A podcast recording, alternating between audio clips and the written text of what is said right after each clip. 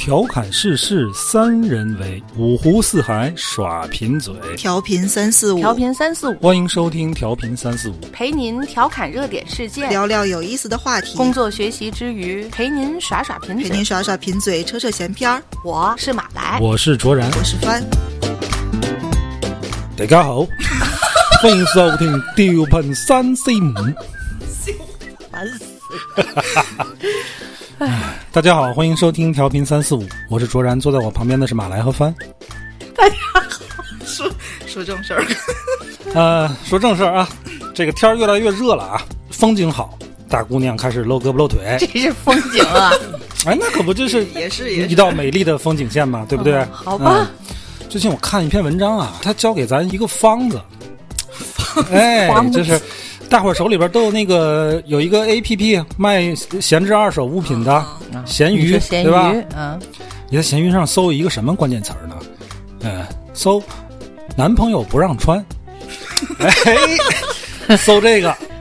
啊，你们就知道会搜出来什么东西哈，就是那种薄透露短，哎，就就这样的衣服，有一堆，对，有一堆。你看上去吧，那些衣服都挺正常，并没有比如比如说这种哎一字肩的连衣裙啊，嗯，呃小热裤、小短裙啊，呃或者说就是你看着就是很普通的一个连衣裙，然后你你点进去，他说这个就显得太性感了，男朋友不让穿，这叫什么穿衣自由？嗯，嗯，穿衣自由就穿衣自由这个话题，我们聊一聊啊，包括你的父母、男朋友啊、嗯女朋友啊，就不让就是你穿什么受到的各方面的阻碍。对对对，哎，你看现在就有那女孩去，她去晒嘛，就比如说买件什么衣服，嗯，这是男友不让穿款的，就是 或者是爹妈不让穿系列，对吧？就是嗯基本上，比如说破洞牛仔裤这类的啊，就是男友不让穿太短啊、太暴露的这种东西。哎，你你们两位对这个对这个问题怎么看？或者说你你们遇到过这这样的事儿吗？马来，你这每天出门，立成哥管你吗？没那么闲很，放心，没那么闲。敞开的穿 是吧？我我主要也不整那个，像你说的那个，我们年轻时也没有。我们你看你这一身上上上下这个这这破洞，你别胡说八道啊！哎呀，没有没有，像什么样子？我我小的时候没有破洞，我嗯年轻的时候，我年轻的时候家里条件好我们那阵儿兴的，就是说是跟现在破洞等同于的是补丁，你你能明白？你你有印象吗？哦你那阵儿已经开始兴补丁，对，那个那个牛仔裤上，那个什么哦牛仔夹克上补一块儿胳膊肘儿的哎对胳膊肘儿的还好，它主要补在裤子上，什么这儿那儿。就那就是那种款式。对，我记得我我那阵儿穿这个就会被家里让嘲讽穿吗就嗯嗯嗯，家里没有说不让穿，但是就会被看了不上长一辈的人，对 对，会说啊这穿的跟个背煤的似的，啊，就会是跟。时髦篮子似的。这这差不多 反正他会这样，但是没有没有，就所以你刚才说这个破洞这个，我我挺能理解，就是这是年轻人可能流行吧，嗯，流行这个，但是你说这话题就是说不让穿，嗯，我我我站不能不能站在这男朋友这角度啊，我觉嗯得可能跟父母站在这个这个角度差不太多吧，就是觉得你有不让不让你儿子穿过什么东西吗？我还真的没有，这个这个孩子是一个不是很爱讲讲穿的，其实就是他不是很，其实我是很介意他太不讲穿了，啊，太就是随便了啊，他太随便了，穿的随随便便，不修边幅哎，我恨不得他倒是，你看这很多年轻男生啊，这个他从小就这样对，从小就这样。啊。发有吗？你肯定没有我。我没有，我嗯是管不住。我对我我觉得也是，嗯，不过你可班倒没有太这个这个，我其实，如果是男朋友的话，我一定会跟他好好的达成一个平衡点，就我会考虑我这件衣服是不是真那么过分，我会退一步。对 对对，啊这这是关键了。嗯就比如说你男朋友就真的觉得这件你别穿这这件太太露或者太怎么着，嗯你会尝试去理解他这个对你这个要求吗？能理解吗？我？我能理解，嗯，但但但我会真的去看这件衣服是不是拿什么走什么动作大了会会嗯容易漏，那个我可以退一步。如果是挺规矩的，没有那么超脱的话。我觉得我会跟他好好谈，因为这个不是偶然的一件事儿，他是每年都会遇到的事儿我必须要啊跟他。这是个长期的事儿。对，哎，现在你说就就有这样的人啊，就会把这个问题放大。这其实真的不是穿衣服的问题，是你们俩两个人之间这个关系相处的问题，相处模式的问题。包括就是，呃，你父母不让你穿什么，其实也不是衣服的问题，还是就是你你两辈人之间可能有代沟啊，或者有这些是沟通的问题。经常这个话题一到了网上就被放大成什么了？男女性别对立的问题了。我那天我在网上看啊，就有一个女孩，她说有一次啊，她穿一个 T 恤啊还是什么的，就参加一个活动上衣哎，就前面露露肚脐儿，后边露哦后背呢嗯，后嗯露后腰那样的嗯。然后就说她男朋友全程啊一直就就搂着她，搂着她腰。哎，你们能想象到那个动作吗？就就揽着她腰，穿了个露腰的衣服吧，然后这个手啊，在前面还一点一一直往下拽她那衣服。然后他说啊：“本来这个夏天挺热的，是我穿这个就为了凉快儿。后来我就我腰那块儿都都冒白毛汗。哎，觉得又好气吧，又好笑，又还觉得她挺可爱的。不是，那这个小女孩是哎觉得你们就透过这个描述，你们能秀恩爱哎，你们其实能看出来她是在撒狗撒狗粮对啊哎，他是在享受这这个事儿对吧嗯？他们他们俩没有这方面的矛盾。哎，这个东西其实就是两人相处模式。有的人就会上升到，嗯，下边有留有留言说这个。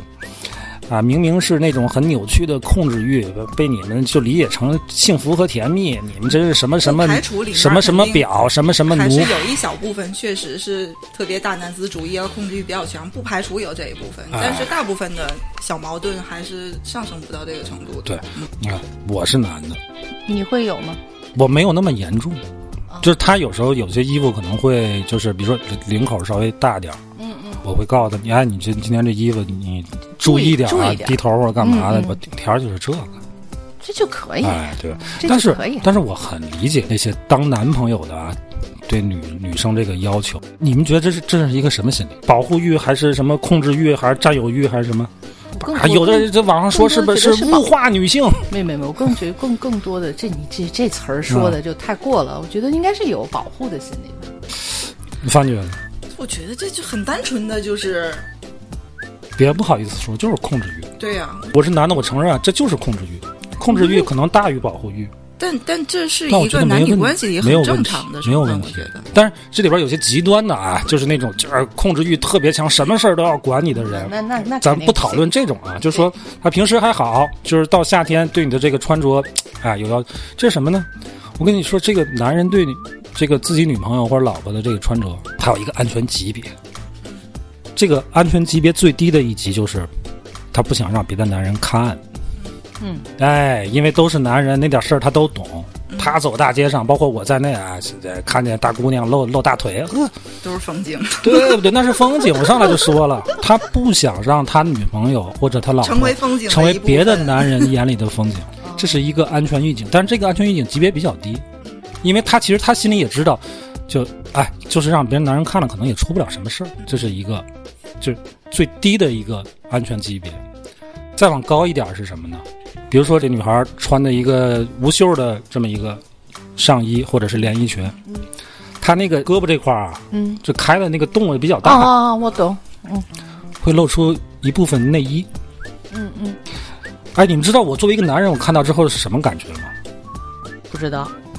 我就觉得这女孩特别不讲究，我一点都没有就是就那种会撕的那种欲望没有，我就觉得哎有点煞风景。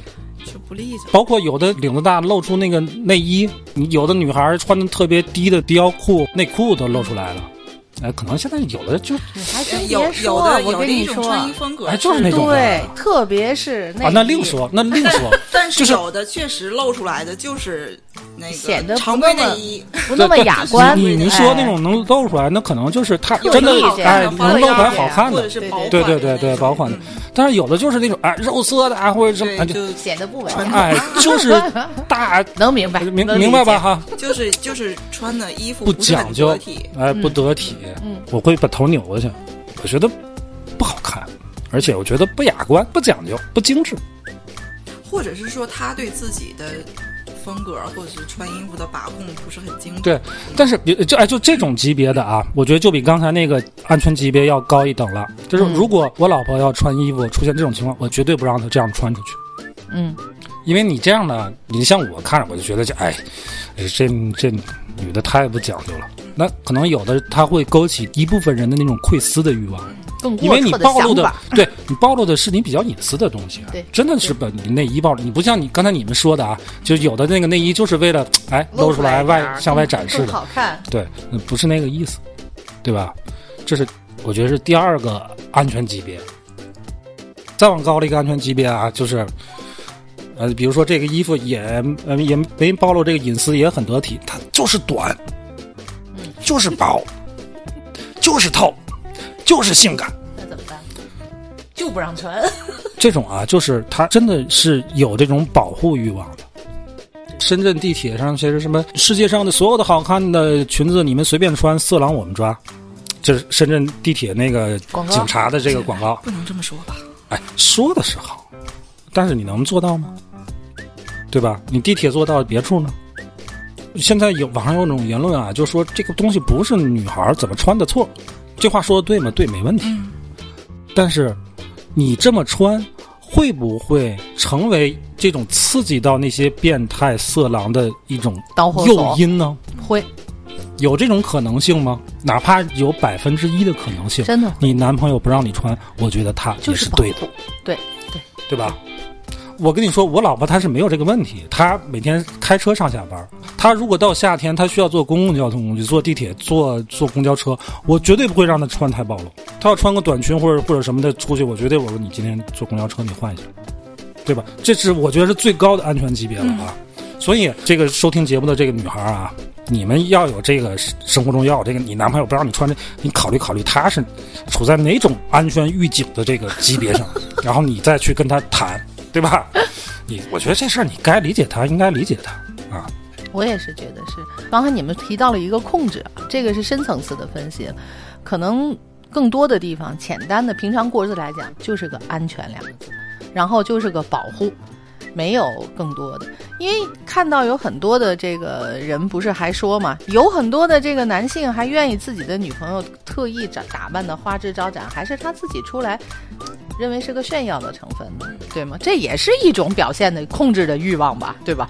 肯定就非得打扮的怎么怎么哎怎么怎么样，对不对？这也是一种，比如说人家、啊人家女孩就乐意穿的挺保守的，对吧？啊你非让人家穿穿短裤，暴露一点儿，哎啊你这是不是控制欲对啊，所以说这个控制的欲望有时候看看怎么表现吧，看每个人怎么表现，怎么。就散了吧。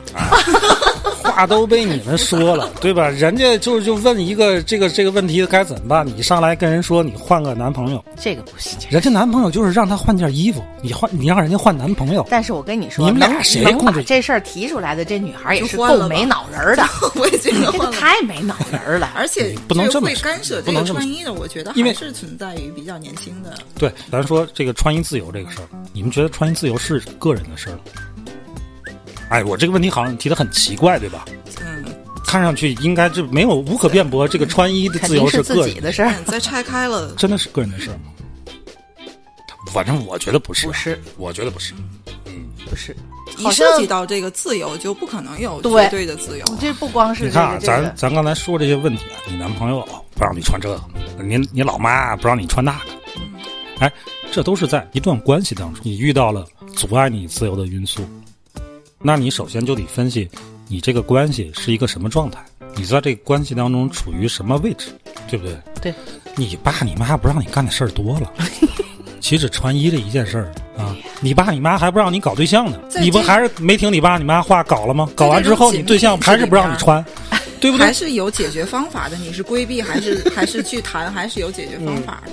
但但更不能解决的是，是你你你作为一个个体在社会环境里面，对，这个东西就是你穿什么衣服，该穿不该穿，这东西是你们这个关系的内部问题，别人管不着，你也问不着别人，这关系就不一样。你你比如说，你你弄一破洞牛仔裤，你妈不让你穿，你不能跟你妈硬杠吧？你可以带一条你可偷偷摸摸的 穿，对吧？你放书包里，对，出去之后到自个儿车上换了，但是你跟你男朋友就不能这么干，你就得硬刚他。哎，就刚才我说那几个安全级别啊，你给他搞清楚之后，你跟你男朋友刚，你们之间达成一个共识，肯定有一个人去让步，对，有可能是你让步，我不穿了。你，我觉得你男朋友说的对，能体谅你那种情绪，我不穿了。还有一种就是你，你男朋友被你说服了，你男朋友让步，对吧？但是你跟你老妈，那肯定是你让步，对，对不对？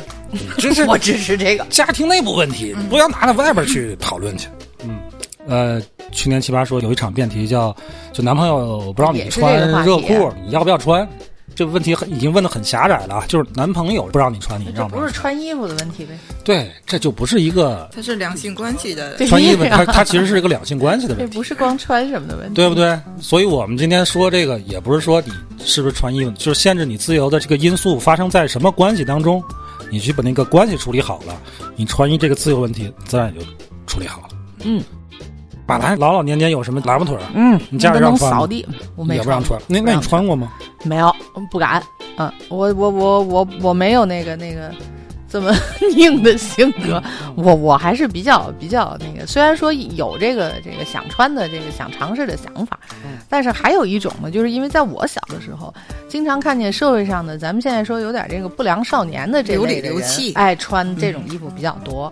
所以说呢，可能就对这个衣服还没有那么的渴望，哎没有那么你不渴望那种不良少年的穿着打扮吗？听你看你这个满脸兴奋的表情，你你看来你小时候追求过这个，大家小时候都？都想做盲溜子嘛。哎，对，你呃，就我们小时候，你们知道，就是那种就夹克夹克衫，啊知道吗？不不好好穿，穿的挺好，把把把它往后一甩，哎，能能理解吗？前头还就就这个领子已经甩后边甩到后。脖那儿去，嗯嗯，流流气的这样。你就特喜欢这样，你敢这么穿啊？哎，我们这个就比较方便，就是你上学从家出来的时候，你可以穿好，就走半道，然后过去开始来这个哎往后一扔，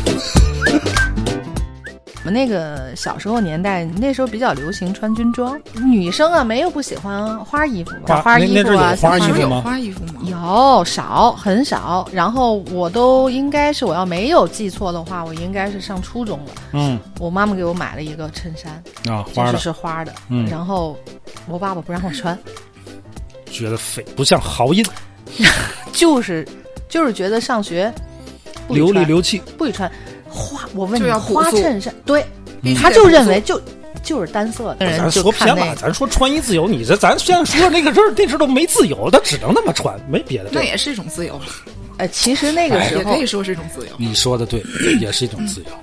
那个时候就流行这个流，哎，对对哎对，大家就都自由现在你看选选择一选择太多了，这对呀限制也什么事儿都出来。啊！你看穿汉服，人家天天上下班都能穿，不也是自由？你说的好吗？对不对？对我有一个那个比较年长的一个大姐的朋友，嗯她有一天就跟我聊，她说你你快给我出出主意。嗯她的女儿很喜欢汉服，啊，他是会穿着去上班的。嗯。嗯。他女儿是幼儿园老师，嗯。他觉得这个是不行，不可以。嗯，我给他的建议是，我我说你当然绝对不能就是直接阻止孩子，你就不能这么干了。嗯。我说这里面需要搞清楚的一点是，他是真心的喜欢这个程度，嗯。对这个爱好有一个非常长远和坚定的意志，那我觉得你就不要管了。嗯。如果他处在那种叛逆的状态，他觉得有一个这种小众的爱好是一个很酷的事儿，嗯。不太确定是不是真的自己很真爱的那种爱，他只是跟风去跟了一个他觉得很酷的小众文化。嗯。如果是这样的话，他每天这样穿着汉服上班，他是会受到我们讲的这个秩序的一些限制的，嗯。他会自己退下来的。我说，所以我的建议，对嗯我的建议就是你你不要就不要干涉，就是还是让他自己去体会。嗯，嗯我觉得不合适，因为他是老师，他有一个职业属性，他的职业属性很特殊，嗯他面对的是一帮孩子。你去把这个个人观点的个人行为天天展现给孩子们看，你用你的职业便利性，他肯定在平时跟孩子们接触过程中也会肯定会多少向孩子们传输哎输出这些这些东西。我觉得这对孩子们不公平。嗯。啊，是第一。第二就是你作为一个幼儿园老师，你平时难免会一些蹦蹦跳跳啊，带孩子们去做一些什么方东西，便的那衣服那东西不方便。啊。对，因为我们我们对这个这种小众文化理解的范围还是在特殊场合，或者是你偶尔他是挺你小众的。们你们你们一起组织出来逛街去穿，对。还仅限于这个或者是玩一个什么主题的 cos 呀、或者他还没有能到融入到你正常生活的程度。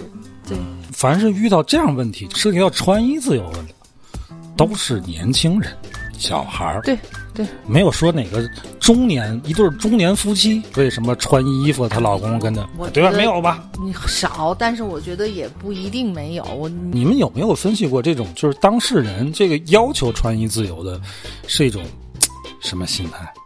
年轻啊，嗯年轻的话，他会觉得我穿什么样的衣服，可能就代表我是怎么样的一个一个一个个性。年轻人对我做主这件事儿很执着，特别痴迷我做主这事儿，但是我觉得吧，就是 它里边有一个我不知道分析对不对啊？你看这个路怒，嗯，哎，很多人都就平时这个不开车的时候性格都很好，一开上车疯了，哎，为什么会疯呢？就是你开着车的时候，你驾驶的时候，嗯。会满足你一种掌控欲，嗯，而且是绝对的，就是我绝哎对做主，绝对掌控欲，又是这种控制这种感觉特别爽，嗯，特别爽。控制。这时候你正提速呢，呃对吧？过来一个车插队，滋儿，你扛一脚踩那儿了，这个掌控欲就被中断了，没错，很愤怒，你就急这种。感觉真的 很愤怒，就急了，就怒了。你看这穿衣服，其实也是为什么？呃，很多时候发生在这个年轻人身上呢。这个年轻人，比如说他看中一件衣服，他为什么就就这么执着这这件衣服？我觉得他也有这种心理，就是这种掌控欲，就是他可能认为这件衣服能体现他某种性格的表象和性格特征，他就是他想展示的东西。唯有这件衣服能把他想展示的这个东西诠释的淋漓尽致。这有点像什么呢？有点像角色扮演，就是他在驾驭一种角色，他在驾驭一种人设。就像我刚才说的，我把那个夹克往后一背，像个二溜子。你就想我我我出门的时候是个好学生，嗯很乖。我出去之后立刻歘，我就是个二溜子，我就在掌控那个欲望，掌控那种角色感，很沉醉。我爸从后边咣一脚，所以啊，你看，为什么都是发生在这个年轻人当中？就是他可能还没足够成熟到自我从内在散发这种魅力和气场，他还要借助皮肤，靠外在的这个借助道具，用这个装扮。你看这个，咱经常说啊，一个人如果还需要借助穿什么衣服来体现气质，那这个人就是这个气质还没没没修炼到位。年轻人肯定都是这样，我不是说年轻人没气质啊，年轻人都是会经历这种，因为对他他还不知道自己到底是一个什么样的角色，嗯这个是还没搞清楚，所以在不断的尝试变化，给自己搞各种各样的人设。对啊，你看那个 当初现在是没有了啊，那个葬爱家族，对吧？你又提到这个，我在抖音上经常看着，就是一对儿现在人到中年的夫妻，事业有成，家庭幸福，儿女双全。嗯，然后他们就会发一些抖音，就是他们俩从相识到现在这些照片嗯，嗯。发他们俩当初那个在上学照片儿，都是那个，都是葬爱家族，都脏，对吧？你看现在也也都有正常的审美，他经过那个那个年代了，对吧？咱不是说那个年轻人这个就他没有审美啊，或者是是没有气质啊，我刚就想说，的其过程哎。其实他说的这个控制自己造型，通过嗯造型来给自己传达这种标签的感觉，更更多的意义上，你不觉得就是随着人的成长，嗯你的审美在改变？除了审美的一个形成的阶段之外，还有一个问题就是，我们说年轻人就暂时界定为大学毕业或者是快要毕业，嗯，就刚从大学出来、刚步入社会的这一段儿，你知道这一段儿年轻人，他刚刚拿到了一些他认为的自由，嗯。我我我终于可以自己给自己做一点主了，嗯，他会使劲的去挥霍这个东西。哦，你看到到到我三十岁，到你四十岁，实际上我们掌握的自由更多了。我们不管从从经济上还是家庭关系，从各方面我们获取的自由更多了，但是嗯我们反而做什么更谨慎了。呃，帆说这个特别对，就是他在那个那一刹那，他给自己制造了一个假象，他拥有了自由。对他当时能理解到的自由就是那样对，啊，所以他就努力的挥霍这种自由。真这确实确实是这样我年轻时候就是这样。我也觉得啊刚刚挣钱的时候，嗯，好像买东西也好、啊，屁都自由不了，年轻人很 很很更不要说车厘子自由了。哎，咱说自由，一定是在一个语境下和一个前提条件下去讨论。自由。你比如说穿衣自由，它也肯定也不是绝对的自由，对吧？你要非要绝对的自由，你拥有穿衣的绝对自由，那别人就拥有不穿衣的自由，那就对不对？乱了。自穿衣自由包括穿衣和不穿衣，对吧？那那些在街上裸奔的，人家那是在追求自由，嗯，警察就不能逮人家。这这跟那个婚姻自由一样嘛，对吧？你婚姻自由还受婚姻法那个限制呢，对吧？你不能跟这个结完之后对对再跟那个结。再跟那个结我你说我婚姻自由啊，不是这么玩的，对不对？啊、当然我们说穿衣它没有法律去去限制，没有，但是这个社会上不是所有事儿都需要法律去约束你，对吧？还有一个事儿叫公序良俗，特别好，特别好，你说的这个词。嗯，“公序良俗。对你比如说你在出席一个正式场合，你们公司今天有一个重要的客户来，你要给客户讲 PPT，你穿一个那个这叫破洞牛仔裤，前面啥都没有，脚踝一个环儿连着后片的破洞牛仔裤去了，不合适，对不对？嗯。啊，你相反你要去 party，你这么穿没问题，对吧？但你要把你们公司的制服穿去 party，那就也不合适。有一本著作是很透彻的把自由这件事儿讲清楚的。嗯约翰穆勒有一本《论自由》，嗯嗯，然后严复在翻译它的时候，把这个名字直接翻译成了“群己权界论”，这是自由的一个核心的、很核心的一个基础。他说的就是，呃，社会这个集体就是分公域跟私域的，嗯是有很明显的边界。嗯同时，公域跟私域，前者就是秩序，后者就是自由。公欲是秩序，私欲是自由。对，嗯，咱们咱们说自由，就是总是理解成我自由就是由着我的心思，我想干嘛我就去干嘛，这不是自由。你人从原始的这个社会状态，原始的状态走出来，变成我们的现在这种文明社会，就是你要把一部分自由交出去，大家都交出去，它形成秩序。对，翻说这个就我觉得这特特别好啊！再再解读一下啊，叫群己权界论，听清这几个字了吗？这这 群，反正这个这几个字啊哈，群己权界权己”，到底几个字？五个字，五个字，群群体，己自己，嗯，对吧？权权利，权利，界界限，对，哎，你要分清自己和群体的权利，和各自的权利和你和群体的这个界限在哪里？特别好，我我觉得就是刚才我说那个公序良俗的问题，对，对吧？公什么叫公序良俗？公就是群嘛，对，对，就是群体公序，群体的秩序。你看你这个限制自由的这个这些因素，一个是边界，一个秩序，对吧？当然，当然这个秩序还还包括法律了啊，对吧？嗯、我觉得还有一个，就是刚才咱说那么多，就是你男朋友也好，你父母也好，就是社会关系，社会关系，这不属于秩序，也不属于边界。你在一段关系当中，自我约束也好，或者对方要求也好，你都会限制你的自由。你比方说啊，你女朋友不喜欢你天天晚上打游戏，你要不要放弃你这个？你没有游戏自由了呀。但是你你是处在那段关系里边，你就应该照顾对方的情绪，这是对方要求你，对吧？还有一种就是你自愿的，你老婆晚上在家里睡着了，你没睡着，你看会儿电视，你能把音量开很大吗？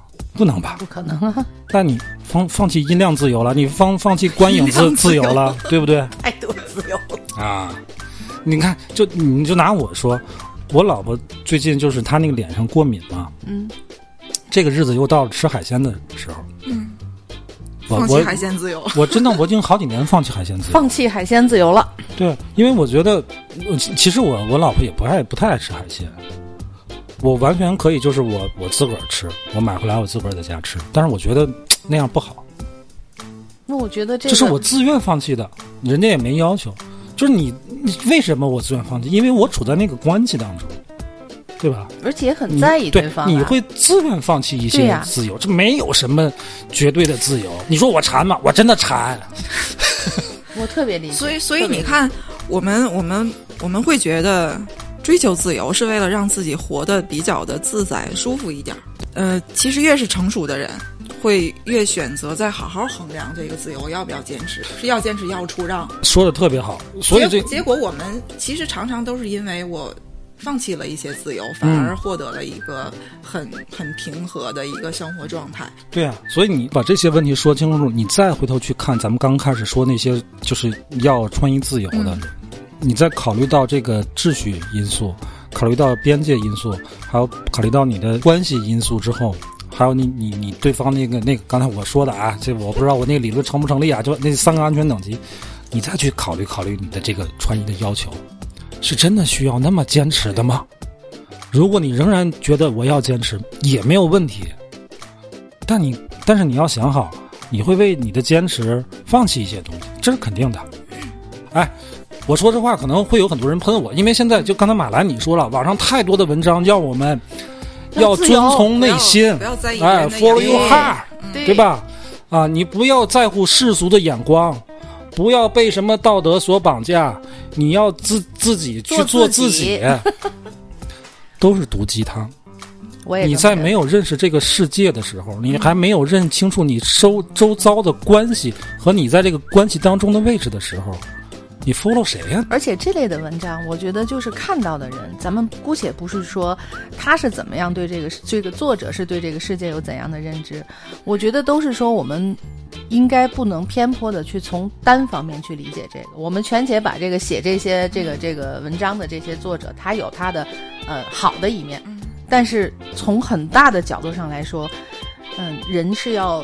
适应这个，让让自己能够在这个社会当中，在你这个生活当中能去舒服的话，你势必会要放弃一些，肯定是很多你自己认为你本来想坚持，但是你会心甘情愿放弃的话，确实像帆说的，你会生活的更舒服一点。不是说这个应该要打击年轻的人人的这种理想主义和自由主义，我这个东西每个人年轻时候都有，你年轻时候要真没没点这个东西啊，你可能都过不好你这个年轻时代。但是现在这个信息发达了。你接触的东西太多了，如果到处都是鼓吹这种所谓的自由主义的话，你真的会迷失自己。还没看见大地，你就已经飘了。咱回到穿衣这个这个事儿上来说啊，我们刚才提到葬爱家族，在那个年代、那个年纪的时候，他认为那样就是好看，就是美。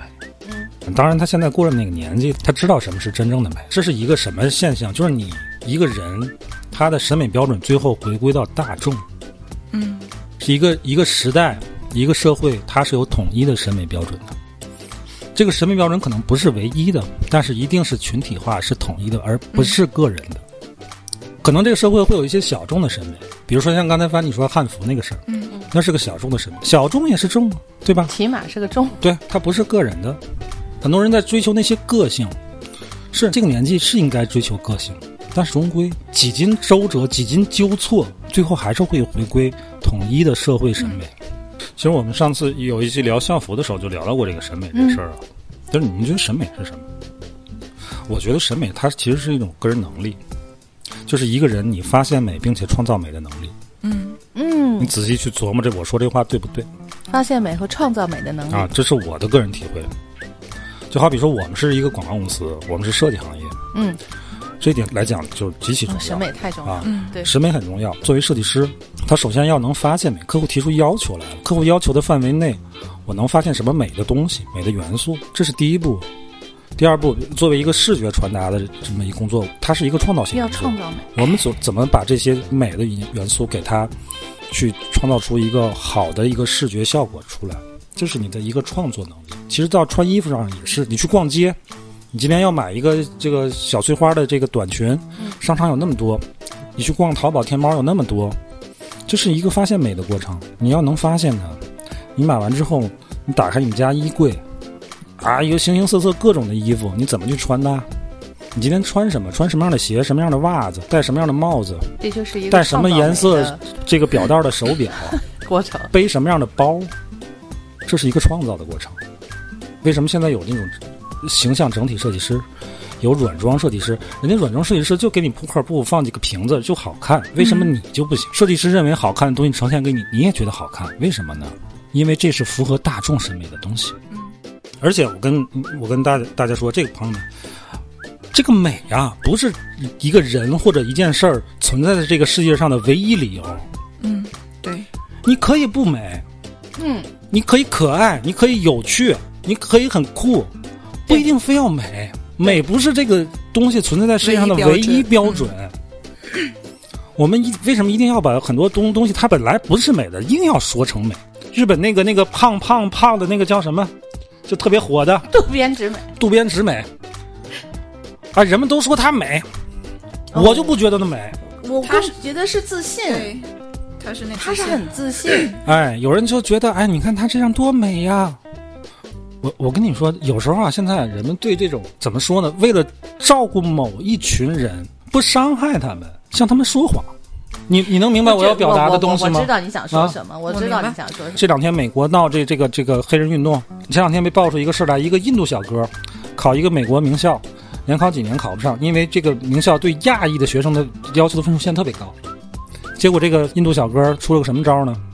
修改自个儿的 ID，把自个儿装成一个黑人，录取了，因为他们黑人的录取录录取线这个非常低，就是他给你一种虚假的尊重，你不要这样，这个社会怎么了？为什么不说实话了呢？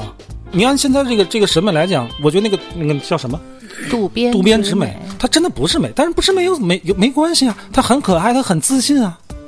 她还是有魅力的。哎，这样说对，她有魅力，有魅力但是你硬要说她是美，她那张照片儿穿同款的衣服，她跟一个高挑的模特站站一块儿，有人说你看同样美，你眼瞎了吗？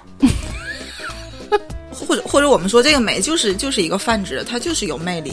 不，呃，她我我我我认为这个这舆论上的说的美，对她她是说她这个外在美，哎，外在美。但是嗯外在他那这按现在的普世标准，他真的不叫美。你可以说他有魅力，嗯，这个人有我我还说我们那个嗯高中老师都特别有魅力的，那那都是老头儿，那跟美是挨得上边吗？挨不上边，他就是有魅力。你说那个渡边渡边渡边渡边，直美名字里那个美 对吧？有魅力有，我承认。也可爱，很自信。但你一定说那叫美，我就不同意。怎么了？为什么不能说实但是你话？夸一个女生说美也没有问题，你这个这个，咱们可以引申到说是他，但是我不觉得说渡边之美美是一个对好像是弱的这一方的一个。，我觉得这个话啊，你普通老百姓来说没有问题。如果媒体都这么在带，就这是一种美。他媒体渲染把把这种渲渲染成一种美，我觉得就不对了。可能是我有点太矫情了啊，但是我觉得这事儿有问题，就是我们有时候不太敢承认现在的这个观点我不是完全的认同。我觉得对于女性来讲，没有什么夸一个女人美是一个对她最好的赞扬，这是我的认为。那你觉得夸一个男人什么是对男人最好的赞扬？帅吧？但是这是这是这是一个你你要是说我帅，我觉得你在侮辱我。那你你你你可没少我们平常说你今天这身打扮很帅啊，这有什么问题啊？我只是表达我的观点啊，因为我觉得有一些媒体啊文章弄得我觉得有点儿不太对劲儿了。我们不，我们不敢承认有些东西它明明是不美的，我们要把它说成美。我们不不敢承认这个有些东西你明明是没有自由的，我们我们不敢去承认，我们宁愿去给他制造一个伪自由，让他去去追求。我们也不敢告诉年轻人，这个世界上是没有真正自由的。这怎么了？这不可怕，这是正常的。我们的秩序，我们现在这个这个社会的秩序是牺牲了很多人的自由换来的，这么一个稳定的秩序，让大家都能，大多数人都能都能很好生活的一个秩序。然后你告诉我你要追求自由，打破边界，打破秩序，打破人和人的关系，人和群体的关系。我我们对一个人长久的、很很坚定的欣赏，一定不是来源于表面的美，嗯，对，就是一定是来源于他的人格魅力，是啊其他的没错。你说咱仨在一起工作那么长时间，是互相都看重颜值吗？不是吧？那怎么可能？对啊、嗯颜值只对陌生人就是第一次见面起作用，就跟名字一样，人家拿过来名片一看，嗯，马文胜，又来了 嗯，当然美也是稍微要追求一下的，因为它就是体面嘛，嗯它也是相处之中的一种社交的礼仪、社交尊重。我们大家都穿体面，这这这也是要稍微注意一点的。嗯，但是我觉得更多的还是，尤其年轻人要把那个重点放在去给你自己加一些更实在的东西，更能立得住脚。是真的会让你嗯，丰满人设的那些东西上。对，追求穿衣风格没有问题，嗯，你追求它是一藏部分它追求确实也是藏爱风格也没有问题。你别笑，真的，就你就说，嗯人家当年那个藏爱跟我当年那个衣服往后背有区别吗？没有任何区别，都是一样的。追求一个跟这个社会格格不入的一种风格，那那个年轻时候他就要经历那那段时间，你现在就要经历跟你的男朋友吵架，你要穿热裤，你你要跟你妈吵架，你要穿破洞，你要经历这些东西。我不相信你到四十多岁的时候，你妈都六十多了，你还跟你妈说我要穿破洞，你妈还给你缝上，不可能了。有几个人能做到像马来这样？你看看这一身都都这些洞，怎么怎么这就不是一个能直播的节目呢？咱俩今天说的有点多啊，就有点激动，回来我们可能得得掐点儿。但是起码是我们三个人的真实表达。啊，对，真实表达。总结一下，穿衣的事儿，但凡说牵扯到穿衣自由的事儿，那绝对不是穿衣服的事儿，是人和人关系的事儿啊。要说自由，咱没有绝对的自由，对吧？我们要要能接受这个事实，嗯，这并不是什么坏事儿，对吧？我们牺牲了很一部分自由，然后换来了良好的秩序，嗯，良好的这个共同认知、群体认知，这是我们愉快的生活在这个社会上的基本的保证，对吧？当你追求极度自由的时候，也有一些坏人在追求极度自由。就像你要穿衣自由的时候，就有人在追求不穿衣自由。好吧，这个是最重要，本期最重要的一个观点，好吧？最重要的是不穿衣自由。得了，今天就先到这儿，再见。再见。拜拜